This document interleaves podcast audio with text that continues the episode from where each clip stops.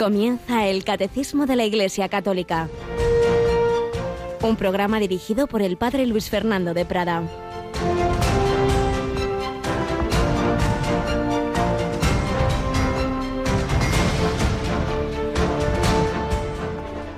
Venid a mí, todos los que estáis cansados y agobiados, y yo os aliviaré. Tomad mi yugo sobre vosotros y aprended de mí que soy manso y humilde de corazón y encontraréis descanso para vuestras almas, porque mi yugo es llevadero y mi carga ligera. Alabado sean Jesús, María y José. Muy buenos días en este 14 de julio, día en que recordamos a San Camilo de Lelis. Y él experimentó este Evangelio. Él que tiene una primera etapa de su vida pues muy mundana, con vicios de, de quedarse arruinado por el juego y bueno, todo centrado en, en los, las cosas de este mundo, está aquí como hace el Señor. Tocó la gracia de Dios su corazón y, y desde ese momento toda su locura, digamos, y su pasión fue Cristo, y Cristo concretamente en los enfermos. Y él que desde siempre había tenido unas llagas, como oíamos esta mañana a Yolanda, y, y siguió siendo un hombre muy enfermo, y sin embargo, pues esa, esa locura de amor en cuidar a los enfermos, y funda una orden que llamamos los Camilos. Y entonces, ¿cómo es posible? Encima de cargar con el peso de su enfermedad, cargaba con los enfermos, los cuidaba con todo amor. Ah, ahí está, en el amor. Cuando hacemos algo, aunque no sea muy costoso, porque no hay más remedio, no estamos ahí, pues eh, a regañadientes, se nos hace pesado. Cuando hay verdadero amor, algo que en sí mismo puede ser costoso, pues se hace ligero. Y esa es la clave. Un padre, una madre, una familia donde hay amor, pues se hacen las cosas, pues eso, con alegría, aunque sean en sí mismas pesadas. Pero si no es así, está uno, pues ahí, es que estoy aquí, de esclava, de esclavo de todos, esto no puede ser. Pues ahí está la clave en la vida cristiana, que nos enamoremos de Cristo, que lo veamos en los pobres, en los enfermos, en todos y cada uno de aquellos a los que a lo mejor nos cuesta servir en ese trabajo, en esa circunstancia. Ahí me ha puesto el Señor.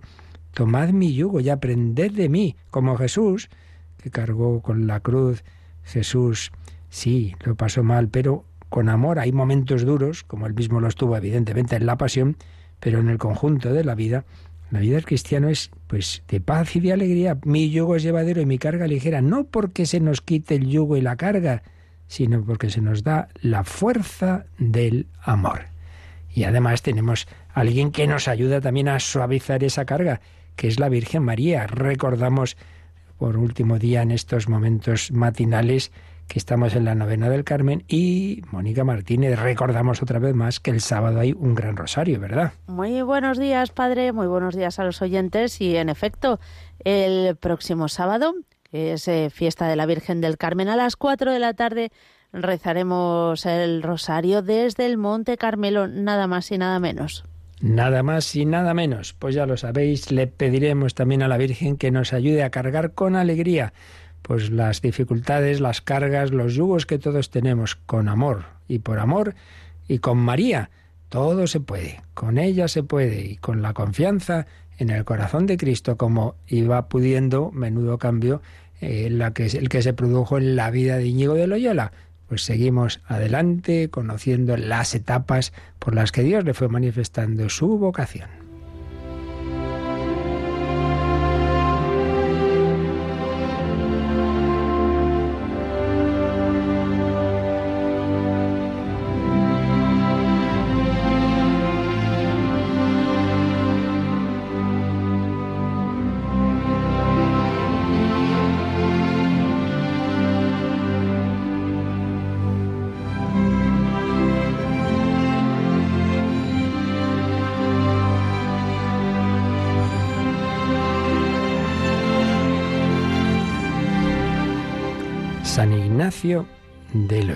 Bueno, pues le habíamos dejado, recordemos que se había separado el grupo de amigos en el Señor.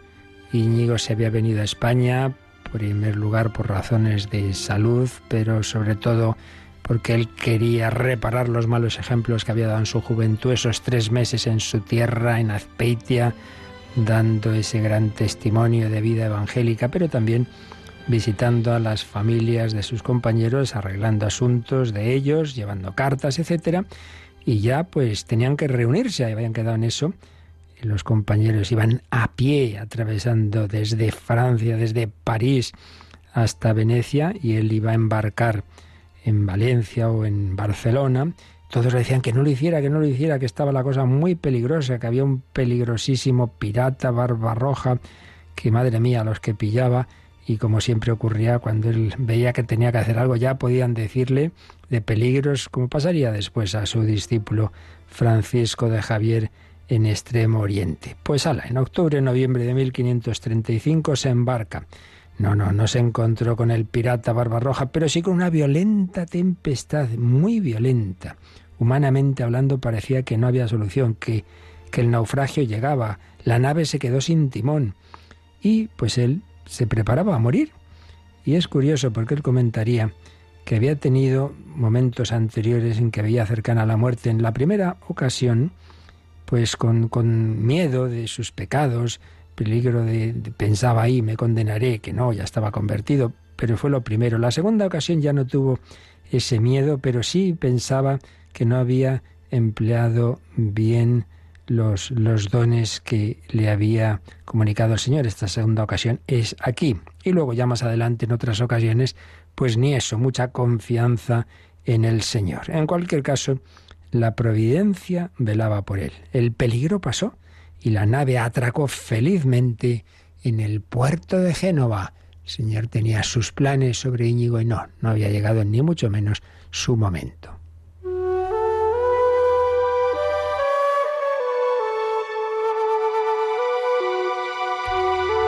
San Ignacio pensaba pues continuar sus estudios de teología en Bolonia. Pero desde Génova a Bolonia fue por un camino muy complicado. Tenía que atravesar los Apeninos. Claro, este hombre iba solo y a pie. En un cierto punto se perdió y nos cuenta en la autobiografía que se metió por un extraño desfiladero que con un precipicio tremendo y llegó un momento en que no podía seguir ni adelante ni atrás, hasta tuvo que avanzar caminando a gatas. Dirá después, cuando cuenta su vida, a aquel padre de que donde viene nuestra, la conocemos nosotros la autobiografía, de cámara, le dirá que fue el peligro temporal, el peligro corporal más grave que había corrido en su vida. Bueno, pues entra en Bolonia y el pobre se cae desde un pequeño puente a una de las fosas o canales que corren por la periferia de la ciudad, que estaba todo lleno de porquería, salió mojado, lleno de lodo, los que estaban ahí riéndose de él. Ay, esto me recuerda a eso que se cuenta de Santa Teresa cuando iba a la fundación de Burgos, el, el carro entra en el río, casi se ahogan también, y se dice, esto no es, no es seguro, hay muchas cosas que cuenta Santa Teresa que, que son la leyenda áurea, que no están del todo certificadas, pero que responden a su espíritu, ¿no? Que le dijo al Señor, Señor, no me extraña que tengas tan pocos amigos, los tratas tan mal. Pues sí, el Señor no quita a los santos los malos ratos, sean cosas gordas, acabamos de oír que casi naufraga, luego casi se cae por un precipicio y ahora el pobre ha hecho una facha riéndose la gente de él. Bueno, pero es que entra en la ciudad, a ver si por lo menos le dan un poco de pan o algo. Nada, no le dieron nada. Se acordó de que había un colegio para estudiantes españoles que había fundado el cardenal Gil de Albornoz y bueno, ahí se refugió de momento. Pero nada, estaba visto que el plan de Dios no era que estuviera en Bolonia, cayó enfermo, decidió trasladarse a Venecia a fines de 1535, porque eso, el Señor, pues ya lo decimos muchas veces, estamos conociendo esta vida, pues también para sacar enseñanza para la nuestra, pues muchas veces Dios nos habla no con una inspiración interior, sino a través de las circunstancias. Pues no parece que este sea el sitio, pues ala, Dios me está diciendo que vaya al lugar donde habían quedado reunirse al final, Venecia.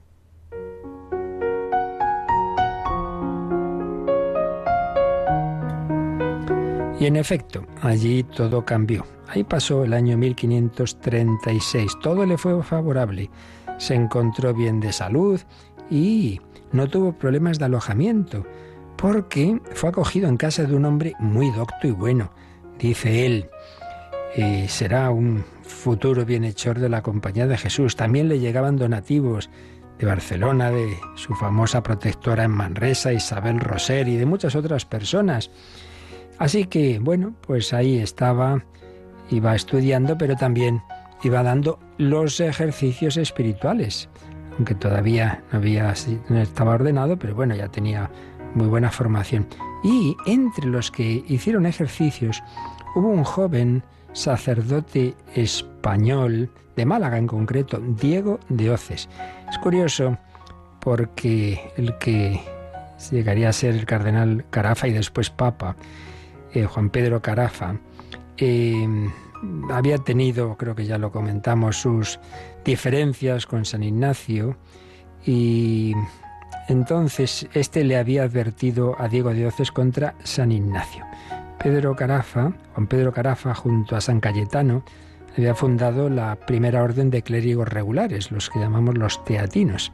Y seguro que le fue él el que puso en guardia a Diego de Oces contra San Ignacio. Entonces este Diego de Oces, a pesar de todo, se fue a hacer ejercicios con San Ignacio lleno de libros, porque si oía alguna cosa rara miraba en los libros, nada. Al tercer o cuarto día se dio cuenta de que no había ningún error, de que los temores eran infundados. Hizo unos ejercicios estupendos, pero los caminos del Señor. Poco tiempo después moriría joven. Hubiera entrado en la compañía, pero murió antes de que fuera fundada. Y es muy bonito saber que San Ignacio, cuando murió este joven al que había dado ejercicios, San Ignacio estaba dando los ejercicios a un famoso mm, doctor, sacerdote, don Pedro Ortiz. Los estaba dando en Montecasino y tuvo como una revelación de Dios de que estaba muriendo este chico y vio su alma subir al cielo. Había sido instrumento del Señor una vez más con sus ejercicios espirituales para preparar a ese joven sacerdote a la vida eterna. Bueno, sí, en Venecia, que lo hemos anticipado un poco, es precisamente donde se conoce con Juan Pedro Carafa, que es el futuro Papa Pablo IV. Y como comenta el padre Dalmases, dos grandes hombres, pero que no habían nacido para entenderse. Esto es así, no nos extrañemos ni nos escandalicemos. Ya en los Hechos de los Apóstoles se nos habla de San Pablo y de Bernabé, muy buenos, muy santos, muy apóstoles, que se ayudaron mucho, pero en un momento dado pues no se entendieron con algunos temas y cada uno dijeron, bueno, mira, pues no pasa nada, tú evangelizas por aquí y yo por allá pues estas diferencias que desaparecerán en el cielo. Bueno, los motivos de divergencia no era precisamente nada, nada malo, eran cómo llevar una vida mm, comunitaria. San Ignacio sería pues ese grupo de, amigos en el Señor y luego la compañía de Jesús y en el caso de Carafa, como os digo, los teatinos. Cómo llevar una vida comunitaria de apostolado y de pobreza. Uno lo entendía de una manera, otro de otra, bueno, pequeños detalles. Pero el caso es que ya este hombre, este Juan Pedro Carafa, empezó a mirar mal a San Ignacio y siempre tuvo ahí sus reservas. Bueno, luego no llegarían a nada grave. ¿Y qué pasaba mientras con los compañeros? Pues que salieron de París el 15 de noviembre de 1536. Hay esos hombrones con ese largo y gastado traje talar, pues eso, con unas sotanas, recogida mediante un ceñidor para poder caminar más libremente, con un sombrero de ancha ala para, por el sol, por la lluvia. Llevaban un rosario colgado al cuello, identificaba eso, que eran verdaderamente católicos, y una bolsa con sus libros y apuntes, y un, en la mano un bordón de peregrino, una distancia enorme para un viaje realizado a pie. Y encima se complicó por un lado por el intenso frío invernal y por otro lado por el estado de guerra entre Francia y el emperador, emperador que era nuestro rey en España, por tanto entre Francia y España. Momentos difíciles, Francisco I de Francia había invadido la Saboya, llegó a ocupar la ciudad de Turín y por su parte Carlos V había entrado en la Provenza, en fin, momentos difíciles. Y les decían, oye, se meten ustedes en un lío y no se les ocurra a los españoles decir que son españoles y los rigores de un invierno extremadamente duro. Nada, nada era capaz de detenerles, ni a San Ignacio en el barco, ni a estos hombres caminando a pie. Una peregrinación impresionante Durante el camino alternaban los ratos de oración silenciosa con el canto de los salmos, conversaciones espirituales. Había tres ya sacerdotes, Pedro Fabro, Jayo y Bruet, que decían la misa y los otros, pues nada, participaban, se confesaban, comulgaban. Cuando llegaban a una posada, posadas de esas que decía uno de mil estrellas, que se ven por el techo, ¿verdad? Pues allí, eh, antes de acostarse, evidentemente, oraban, daban gracias a Dios. A la mañana siguiente, también antes de reanudar la marcha, hacían un tiempo de oración Escribe uno de ellos, la Inez, en el comer comíamos lo que bastaba y antes menos que más. No perdían ocasión de hablar de Dios con aquellos que se encontraban, a veces con protestantes, a veces tuvieron interrogatorios de soldados, la providencia pues iba haciendo que salieran adelante de todo ello y por fin llegaron a Venecia, 8 de enero de 1537. El viaje a pie había durado 54 días. Nosotros cogemos un avioncito y dos horas. Estos hombres a pie, con frío, con peligros, 54 días. Y allí se reencontraron. Allí apareció aquel que les había unido, que les había transmitido, pues esa gracia de Dios que se iban formando en ese seguimiento de Cristo. Allí se encontraron con San Ignacio, que los esperaba. ¿En qué hicieron? ¿Irse a descansar? No. Se repartieron en dos hospitales el de San Juan y Pablo y el de los incurables, para cuidar a los enfermos. Así esperaban la llegada del tiempo de Pascua, que era cuando en Roma se podía pedir a la Santa Sede el imprescindible permiso para peregrinar a Jerusalén. ¿Iban a poder peregrinar a Jerusalén o no? Pues esto ya lo contaremos el próximo día. Nos quedamos con esa confianza en la providencia. Pues tú y yo seguramente no haremos esas peregrinaciones ahí entre los montes helados a pie, pero tenemos nuestras peregrinaciones en la vida, nuestras dudas, nuestros peligros, nuestras circunstancias que no sabemos qué va a pasar, pues a buscar la voluntad de Dios, a confiar en Él, a ayudarnos también mutuamente unos a otros y de la mano de la Virgen María, pues con esa confianza de que todo será para bien. Corazón de Jesús, en vos confío. Santa María del Camino, ruega por nosotros.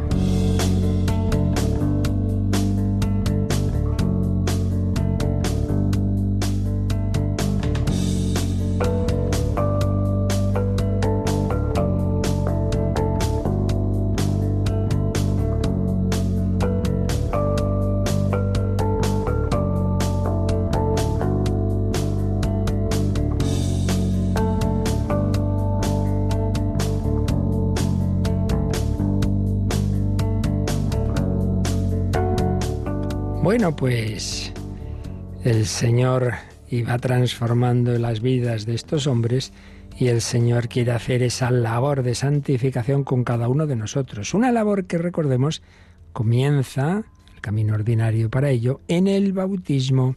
Estamos viendo los efectos del bautismo, de esa gracia del bautismo. Primero vimos que el bautismo limpia de todo pecado, los pecados personales cometidos y también esa situación de separación de Dios que es la consecuencia de ese pecado común a la humanidad, con la excepción de la Santísima Virgen, que es el pecado original, remisión de los pecados. Pero una remisión de los pecados que es la cara, digamos, negativa de algo positivo, de haber recibido esa gracia de Dios, esa participación de la vida divina, que es la vida de Dios, la, la naturaleza divina participada por la gracia que nos da un nuevo ser, una criatura nueva, una nueva creación. Y es lo que estábamos viendo en el número 1265. Estuvimos mm, leyendo despacio cada una de las citas bíblicas en que se apoya este número, pero vamos a darle un repasito más. Releemos este número 1265. El bautismo no solamente purifica de todos los pecados, hace también del neófito una nueva criatura, un hijo adoptivo de Dios que ha sido hecho partícipe de la naturaleza divina, miembro de Cristo, coheredero con Él y templo del Espíritu Santo.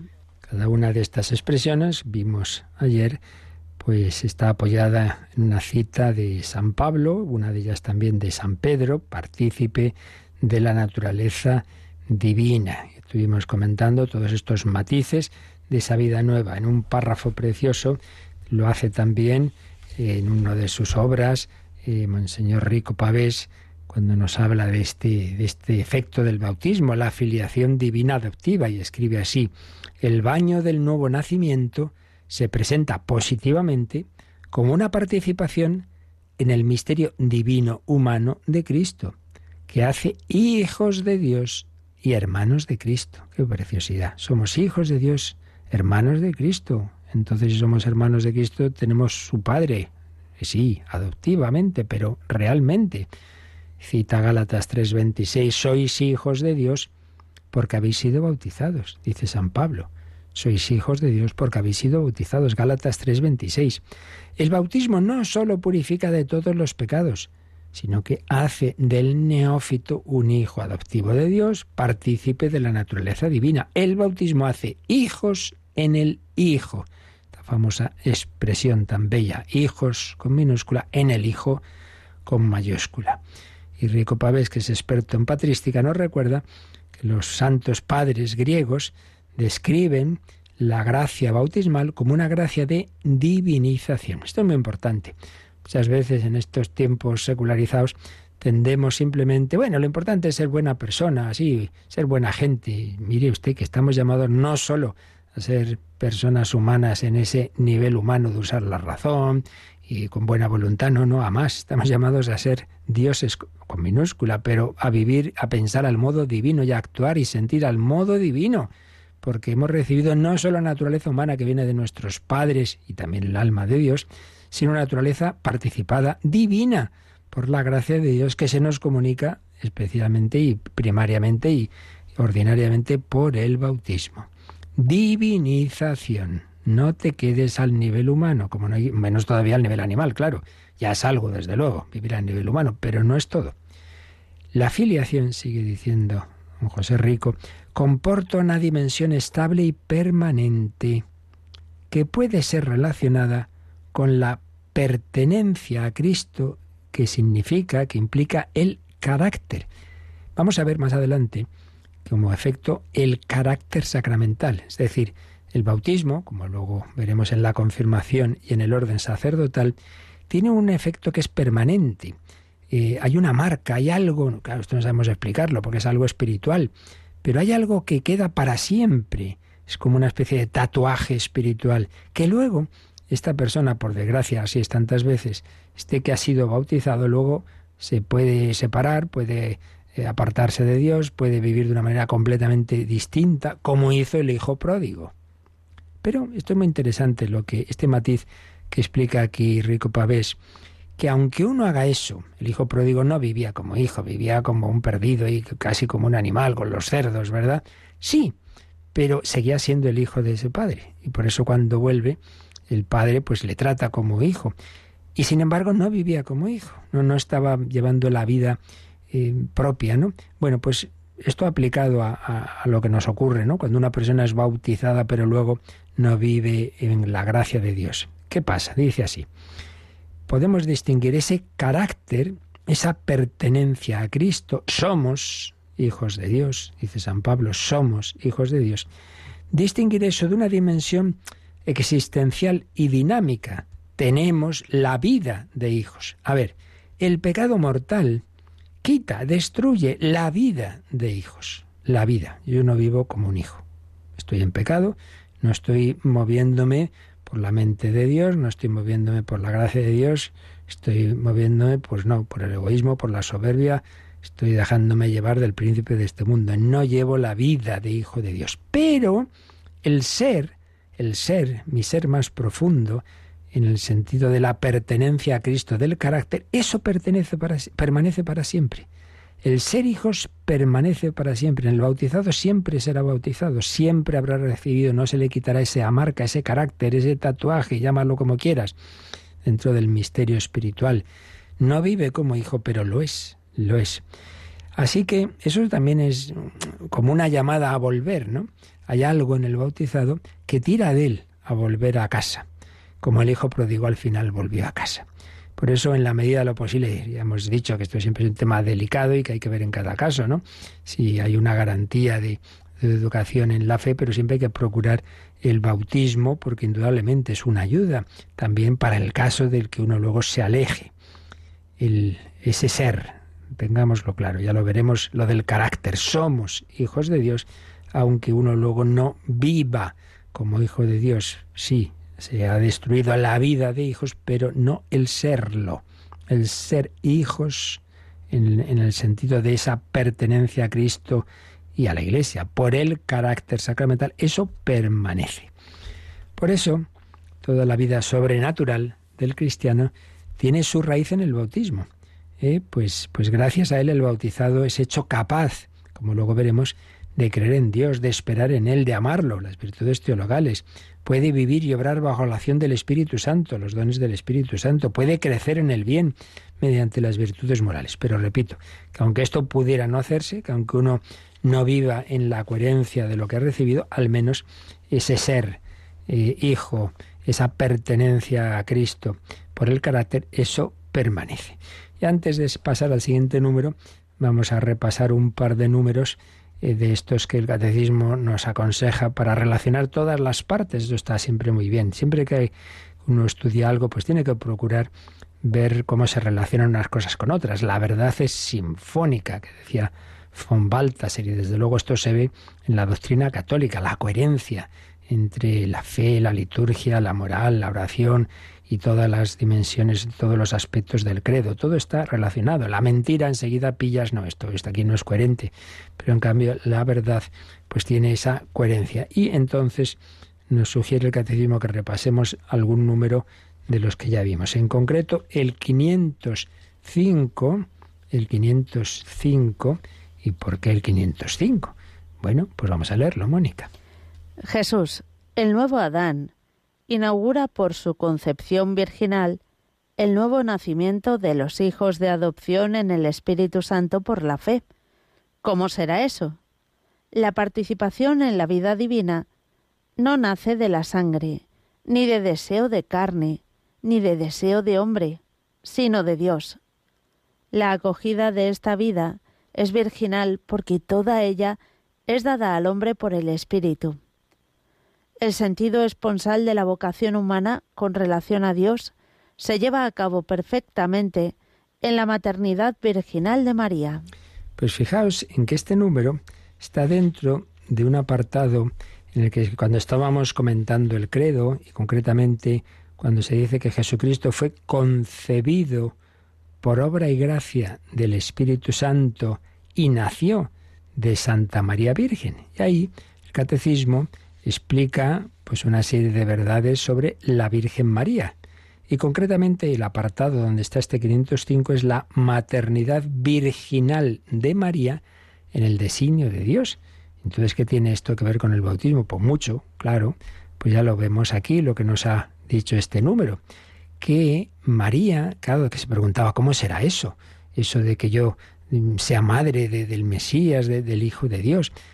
Bueno, es que hay una nueva vida, esa vida divina que vamos a recibir todos. Bueno, el Espíritu Santo que hace esa concepción virginal en María, que pueda concebir por obra del Espíritu Santo, bueno, ahí se está originando pues esa nueva vida, la vida de la gracia que luego vamos a poder recibir nosotros. Y entonces hace una, analogía el catecismo entre esa maternidad virginal de María y la acogida que el cristiano hace por la fe de esa vida divina que Dios nos ofrece, que dice que es una acogida virginal, porque toda ella es dada al hombre por el Espíritu Santo. Recibimos ese, ese regalo, ese amor ese amor. Y en este sentido, dice, el sentido esponsal de la vocación humana con relación a Dios. Y uno dirá, hombre, eso del sentido esponsal será solo para las religiosas, los que tienen una vocación de célibe. En un sentido muy estricto, sí, pero en un sentido amplio, todo ser humano, todo cristiano, todo ser humano está llamado, entenderme la expresión, a casarse con Cristo. ¿Qué quiero decir con esto? Que la plenitud de, que la persona humana se sienta acogida, comprendida, amada, plenificada. En realidad, también en el matrimonio, el, esposo humano es un signo, es un signo de Cristo, un signo pobre, Nadie, ningún ser humano entiende completamente a otro ser humano. ¿Es así? Ninguno le puede sostener completamente, ninguno puede estar siempre con él. No, pero Cristo sí. Y desde luego en la muerte, pues, pues no, cada uno va a tener su muerte, incluso aunque mueran a la vez, cada uno tiene su camino. Es decir, la, el verdadero em, el, encontrar a alguien que vaya a estar con nosotros por dentro y por fuera siempre, eso solamente es el Hijo de Dios hecho hombre, ese es el esposo. Por eso eh, Yahvé se llama a sí mismo el esposo de Israel y Cristo es el esposo, o el novio, está el novio con los con, los amigos, cómo van a, hacer ayuno, ¿verdad? Cuando le hacen esa pregunta. Entonces, recibimos esa vida divina eh, y, así como María tiene esa unión plena, virginal con Cristo, pues de un modo análogo, distinto por otra parte, pero análogo, estamos llamados también nosotros a coger la vida divina, eso que dice San Juan, y aquí lo cita el 505 en el prólogo de su Evangelio, que esa vida no nace de la sangre, ni de la carne, ni de deseo de hombre, sino de Dios, la vida divina. Bueno, y leemos también, nos dice el Catecismo que releamos el 460, y aquí está hablando de por qué el verbo se hizo carne. Y nos dice cosas que tienen que ver con lo que estamos viendo ahora del bautismo. El verbo se encarnó para hacernos partícipes de la naturaleza divina, porque tal es la razón por la que el verbo se hizo hombre, y el Hijo de Dios, Hijo del hombre, para que el hombre, al entrar en comunión con el verbo, y al recibir así la filiación divina, se convirtiera en Hijo de Dios, porque el Hijo de Dios se hizo hombre para hacernos hijos. El Hijo unigénito de Dios, queriendo hacernos partícipes de su divinidad, asumió nuestra naturaleza, para que, habiéndose hecho hombre, hiciera dioses a los hombres. Bueno, pues no está mal, ¿eh? El Hijo de Dios hizo hombre para hacernos dioses a los hombres. Obviamente, es una cita de, Santo Tomás de Aquino cuando dice dioses es con minúscula. Siempre es esa participación regalada, participación pues en pequeño pero real de la vida divina. ¿Por qué se hizo hombre el Hijo de Dios? El, este, el apartado del que está tomado este número 460 da varias razones. Esta es la última que ponía, que ya lo vimos hace años, este número, ¿verdad? Que solamente para que veamos la relación de unas cosas con otras. Estamos hablando de recibir la vida divina en el bautismo, eso es posible porque eh, para que el hombre reciba la vida de Hijo de Dios, el Hijo eterno de Dios se hizo hombre. ¡Qué maravilla! ¡Qué maravilla! El agua de la vida nos da la vida divina. Bueno, yo creo que deberíamos quedarnos un momento dando gracias al Señor por este maravilloso regalo. Somos hijos, se nos ha metido en casa en la Santísima Trinidad. Menuda familia tengo. Oiga, usted que se cree que soy el noble marqués de, de no sé qué, de no sé cuántos, pues yo soy mucho más. Soy ni más ni menos que hijo de Dios. He recibido esa naturaleza divina.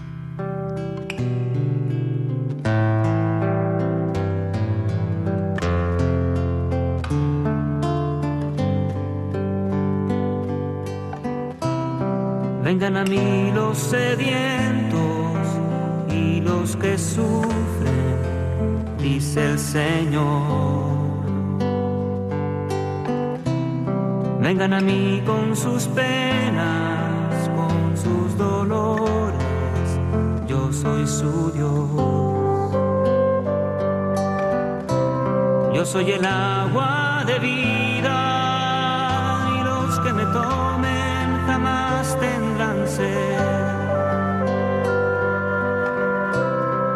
soy el Dios del consuelo y a quienes me busquen yo consolaré.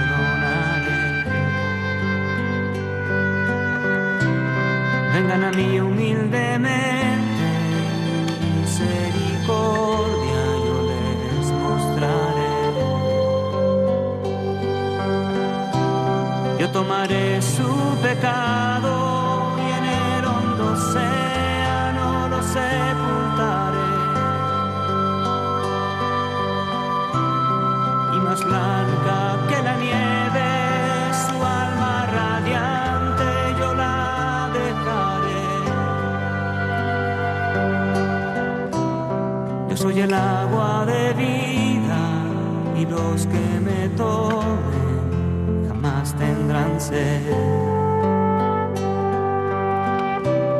Yo soy el Dios del consuelo y a quienes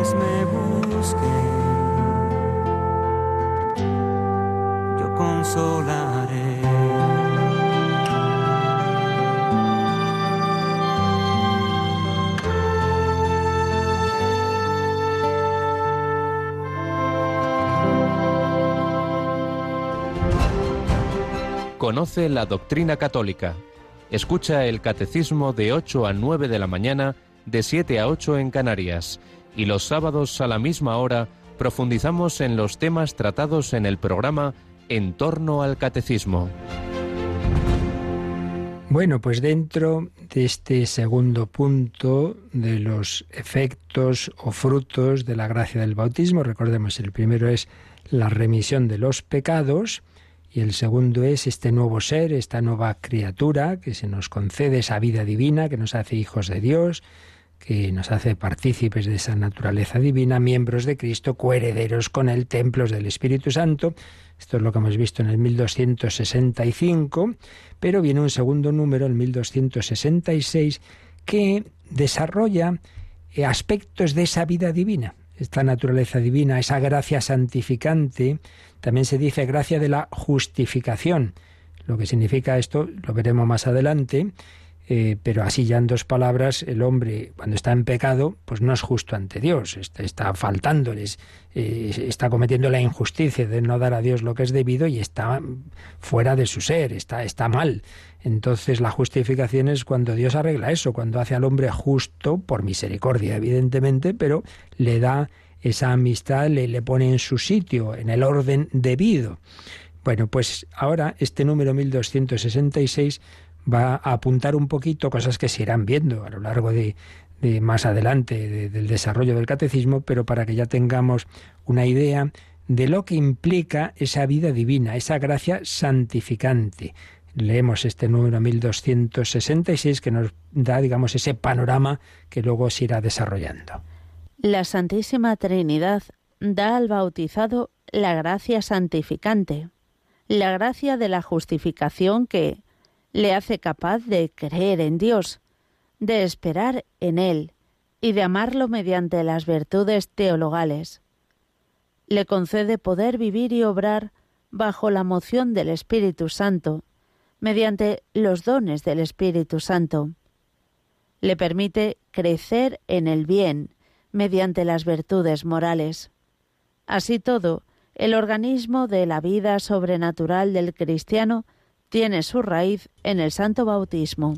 Pues sí, toda esa vida sobrenatural, todo, lo que llama aquí todo ese organismo de la vida sobrenatural es lo que está explicando, ¿no? Desarrollando lo que implica el, el que no simplemente tenemos una naturaleza humana, en la cual pues simplemente pensaríamos conforme a nuestra razón, que es lo mejor, tal y cual, actuaríamos conforme a nuestra, las fuerzas de nuestra voluntad, todo eso sigue ahí, porque la gracia no anula la naturaleza, pero la potencia la eleva y la sana. Entonces hay una vida sobrenatural, no solo la naturaleza, sino por encima de ella, conforme a la naturaleza divina. Y eso es lo que ha desarrollado en los puntos anteriores, hemos desarrollado, eh, no desarrollado, sino simplemente apuntado, ya se desarrollará, pues más bien en la, en la parte tercera del catecismo, que es la parte de la moral. La moral nos va a explicar allí pues las virtudes y los dones. Entonces, ¿qué nos ha dicho? Así en, en, esta apretada síntesis que, como digo, se desarrollará mucho más adelante en el catecismo. Pues que esa gracia santificante eleva al ser humano y le da, aquí ha puesto tres aspectos, tres dimensiones. Una, las virtudes teologales. ¿Qué son las virtudes teologales? Las que unen directamente al hombre con su fin, que es Dios. La fe, la esperanza y la caridad nos unen directamente con Dios.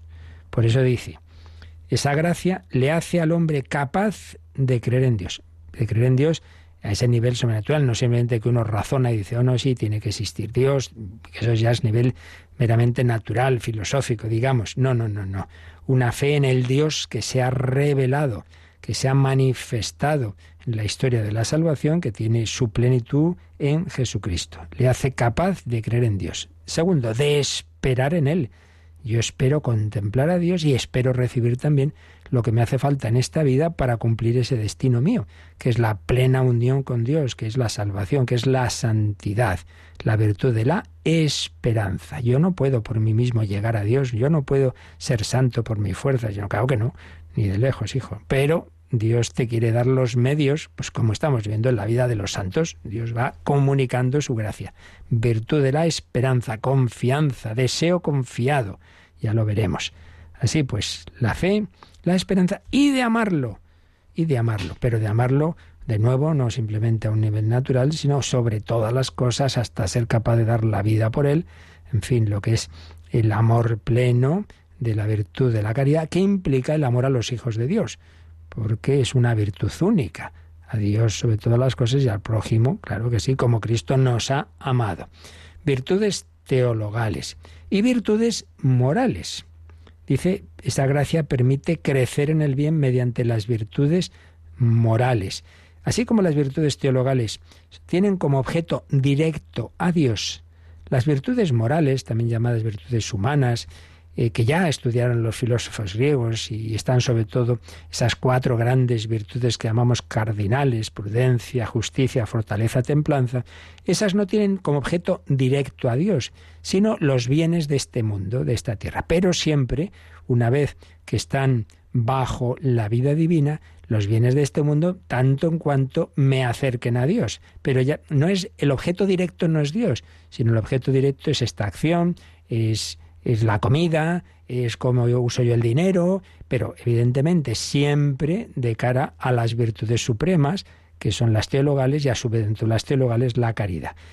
Virtudes teologales, virtudes morales. Y me he saltado a posta para, digamos, para que viéramos la coherencia o la diferencia también entre virtudes teologales y morales, una gracia que también el Señor nos da, que, ya veremos lo que es, que son los dones del Espíritu Santo.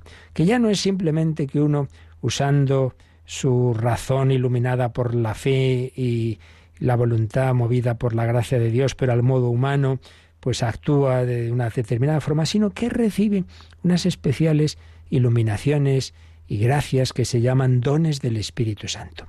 Eh, pero vamos a ver si este hombre muy miedoso y cómo esta, esta chica tenía mucho miedo a cualquier dolor y de repente, mira, y sube al cadalso ahí con las demás monjas cuando eh, le iban a guillotinar. pero si esto no salía de esta chica ni... No, pero en ese momento ha tenido un don especial, un don del Espíritu Santo, un don de fortaleza. Y el más débil, mira tú, claro, porque no es ella. Es una acción especial de Dios. Eso es lo que llamamos los dones del Espíritu Espíritu Santo, los dones del Espíritu Santo. Por tanto, en germen, claro, porque esto es en germen, esto tiene que irse desarrollando, en el bautismo se recibe esa naturaleza divina. ¿Qué implica? Las virtudes teologales implica que tienes ahí, en pequeñito todavía, esa posibilidad, ese, ese ver las cosas con los ojos de Dios, la fe, el desear a Dios, la esperanza, el amarle a Él y al prójimo, la caridad los dones del Espíritu Santo, de nuevo, pues ahí, en, germen.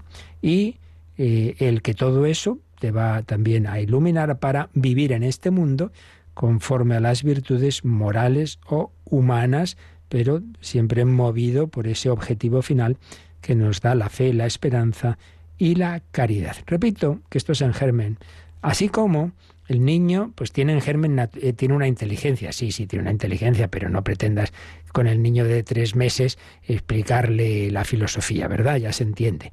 Que está en germen, pero claro, y también está en germen a hablar, pero de momento no habla, ni andar. Entonces, también mm, se recibe la gracia, pero claro, es lo que decimos eh, del bautismo, esa gracia, luego tiene que ser mm, educada y ese niño tiene que, ir recibiendo una educación conforme a eso que ha recibido. Si un niño, eso que esas obras que a veces han escrito, ¿no? pues se le abandonara entre animales y tal, que le cuidaran, en fin, estas cosas. Y, solo, pues eso, estuviera entre animales y tal, pues, pues claro, no haría muchas cosas propias del ser humano. Antes o después echarían falta y diría, bueno, pero le faltaría, ¿no? Porque nadie le ha enseñado a, vivir humanamente. Pues algo así, muchas veces. Eh, nadie nos enseña a vivir divinamente. Entonces, eso que hemos recibido en germen, pues se queda ahí, ahí está el germen. Y de hecho, por pues luego muchas veces esas personas reciben una gracia que, que les convierte, porque decíamos antes, ahí está ese carácter, ¿no? Ahí está ese germen. Pero es verdad que, que está en pequeñito, que hay que irlo cuidando. Y por eso está toda la vida debe ser una vida de crecimiento, una vida espiritual, a ir creciendo, a ir madurando el proceso de santificación, que es lo que estudia la moral y la teología espiritual y que veremos en la tercera parte del catecismo. Pero aquí ya se nos ha dicho que en germen recibimos las, la capacitación para ir poco a poco viviendo de esa forma.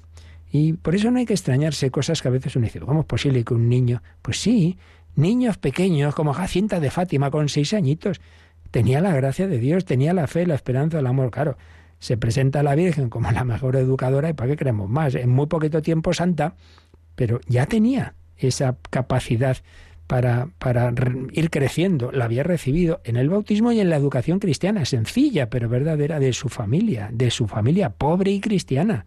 ¡Qué maravilla! Pues Jacinta, Francisco y, y su prima Lucía. Y una santa maravillas de Jesús, con cuatro o cinco años, sentía la vocación. Hizo ya como una especie de, promesa, de, de, voto, así como niña pequeña. Y una edad de niña, que siempre que sí, que la gracia de Dios es capaz, en cuanto ese niño tiene un poco de uso de razón, de, llamar a su corazón y de enamorar ese corazoncito. Y decir yo quiero ser de Jesús.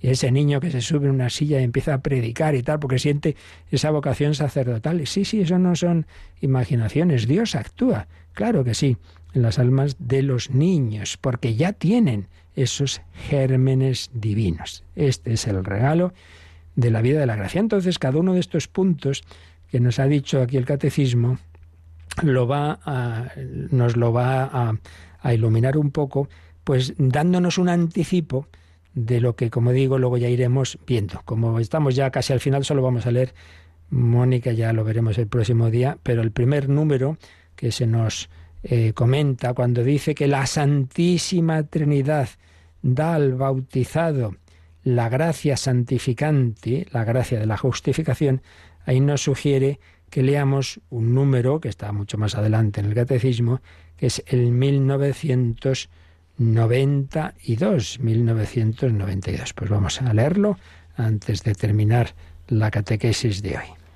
La justificación nos fue merecida por la pasión de Cristo, que se ofreció en la cruz como hostia viva, santa y agradable a Dios, y cuya sangre vino a ser instrumento de propiciación por los pecados de todos los hombres. La justificación es concedida por el bautismo, sacramento de la fe.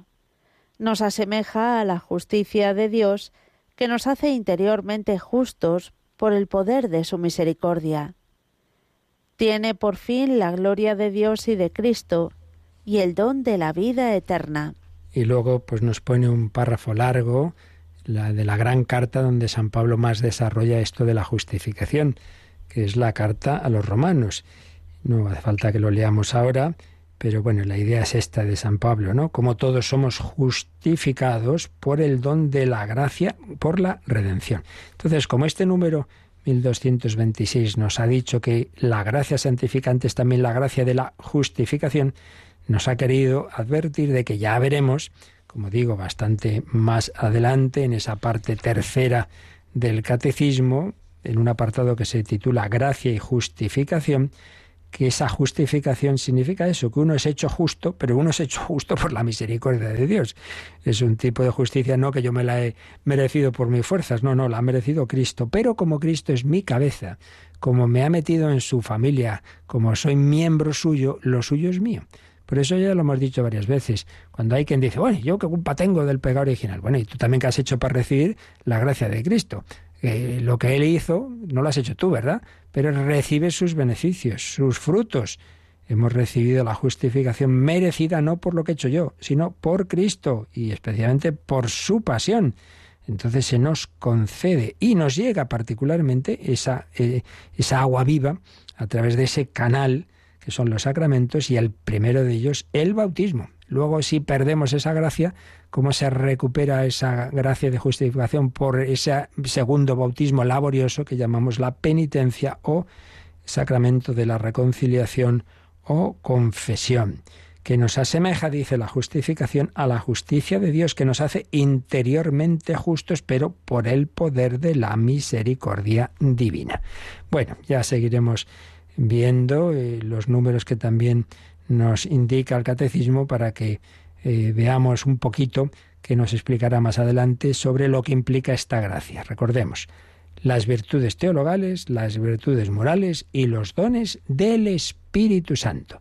Si uno va creciendo, desarrollando todos esos esas semillas maravillosas que ha recibido en el bautismo, si uno es fiel a la gracia de Dios, a las inspiraciones, a los caminos de la providencia. Estamos viendo la vida en estos últimos meses de un, de un santo concreto, que no lo fue al principio, desde luego, San Ignacio de Loyola, como hemos visto la de muchos otros en otras ocasiones, pues entonces al final de la vida ha llegado ya la madurez de pasar ya de la fe a la visión, de la esperanza a la, a la plenitud del cumplimiento de los deseos Sí, del amor en la oscuridad eh, al amor en el cara a cara. Abba Padre, papá, quiero estar ya contigo, no solo en la fe, en la oscuridad, sino en la visión. Damos gracias a Dios por todo y tenemos un momento para vuestras consultas.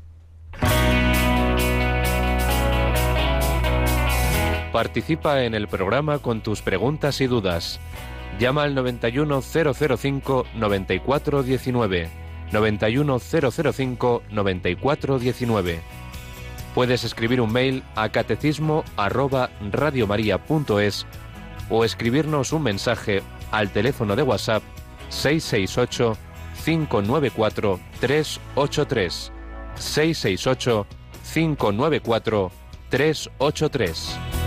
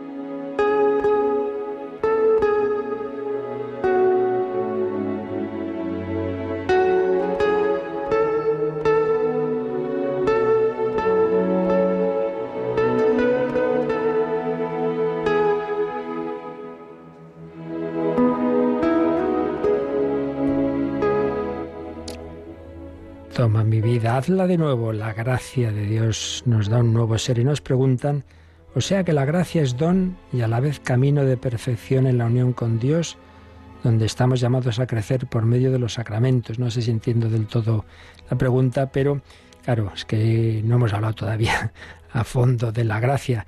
Simplemente indicar que hay que distinguir la gracia santificante, esa naturaleza que ya recibimos, como digo, ¿no? Y por supuesto siempre es don, de las gracias actuales, concretas, que van iluminando el entendimiento, fortaleciendo la voluntad, eh, encendiendo el corazón, son gracias actuales que uno va recibiendo a lo largo de la vida. Entonces, siempre son dones. El don fundamental que ya se ha recibido, como digo, en el bautismo, que es como, pongamos un ejemplo, es un niño ya ha recibido la naturaleza humana, sí, pero luego va recibiendo ilustraciones, se les enseñan esto, lo otro, particulares, ¿no?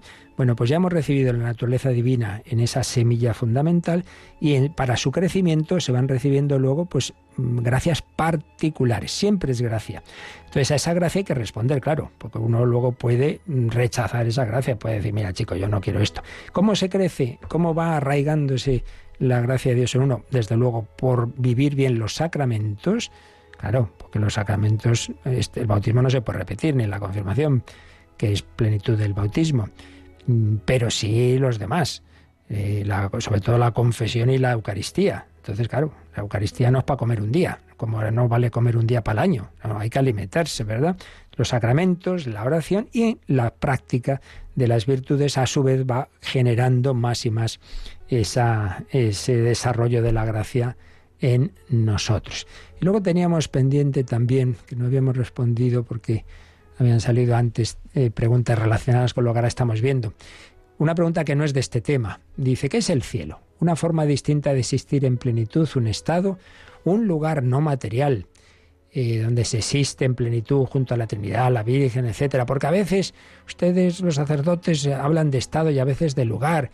Nuestro Señor y, nuestra Madre están en cuerpo y alma. Bueno, claro, esto es imposible explicarlo en una preguntita, porque eh, siempre digo lo mismo, ¿no? Cada claro, cuando vemos los temas, mm, este tema lo vimos a lo largo del mes de marzo de 2020, todo un mes hablando del cielo y luego más meses hablando del purgatorio, del infierno, del juicio. Por eso les ruego a este oyente que mire cuando hablamos de esto en nuestro podcast, en los programas de marzo de 2020 y donde explicamos lo que es el cielo, plenitud de la amistad con Dios, ver a Dios cara a cara, plenitud de los deseos humanos, de verdad, de belleza, de, felicidad, comunión con Dios y comunión con los hermanos. Eh, en fin, un montón de dimensiones. Pero en concreto de esto que dice, que siempre es un tema complejo, ante todo es un estado, evidentemente que ante todo es un estado de la, de la consumación de esto que estamos diciendo, de la vida de la gracia, ante todo es un estado. Pero que ese estado se vivirá en algún sitio, pues sí. Pero ¿cómo? Lo que pasa es que el lugar no es como aquí. Primero porque ahora, quitando el Señor y la Virgen, solo están las almas de los, de los, de los que están en el cielo, no sus cuerpos. Pero es que incluso nuestro Señor, claro, es distinto. ¿Por qué? la, manera del cuerpo, porque tengamos en cuenta que está a la vez en el cielo en todos los sagrarios del mundo. Entonces ya, ya con eso, y luego cuando vemos las apariciones de Cristo resucitado, que se presenta aquí allá en Emaús, atraviesa las paredes, es decir, que es otra dimensión, no, no sabemos cómo es, porque una cosa es los lugares, las leyes de la física en este mundo y otra cosa es en esa dimensión de un cuerpo transfigurado. Entonces, que será un lugar, es decir, un cierto tipo de relación con la materia, como queramos. Pues sí, sí, sí. O sea, una cosa no quita la otra. Ante todo es un estado, sí. Que se vivirá en un determinado lugar, por llamarlo así, sí, pero que no es como lo de aquí. Pero bueno, ya digo que no puedo, en una pregunta al final de cuando estamos en otro tema, volver a contar todo lo que vimos sobre el cielo. Entonces, lo mejor es ir a buscar en los podcasts, ya digo, cuando hablamos de todo esto, a partir de marzo de 2020. Ahí tenéis este tema. Pues pedimos al Señor su bendición para vivir este día creciendo en la gracia de Dios. La bendición de Dios Todopoderoso, Padre, Hijo y Espíritu Santo, descienda sobre vosotros. Alabado sea Jesucristo.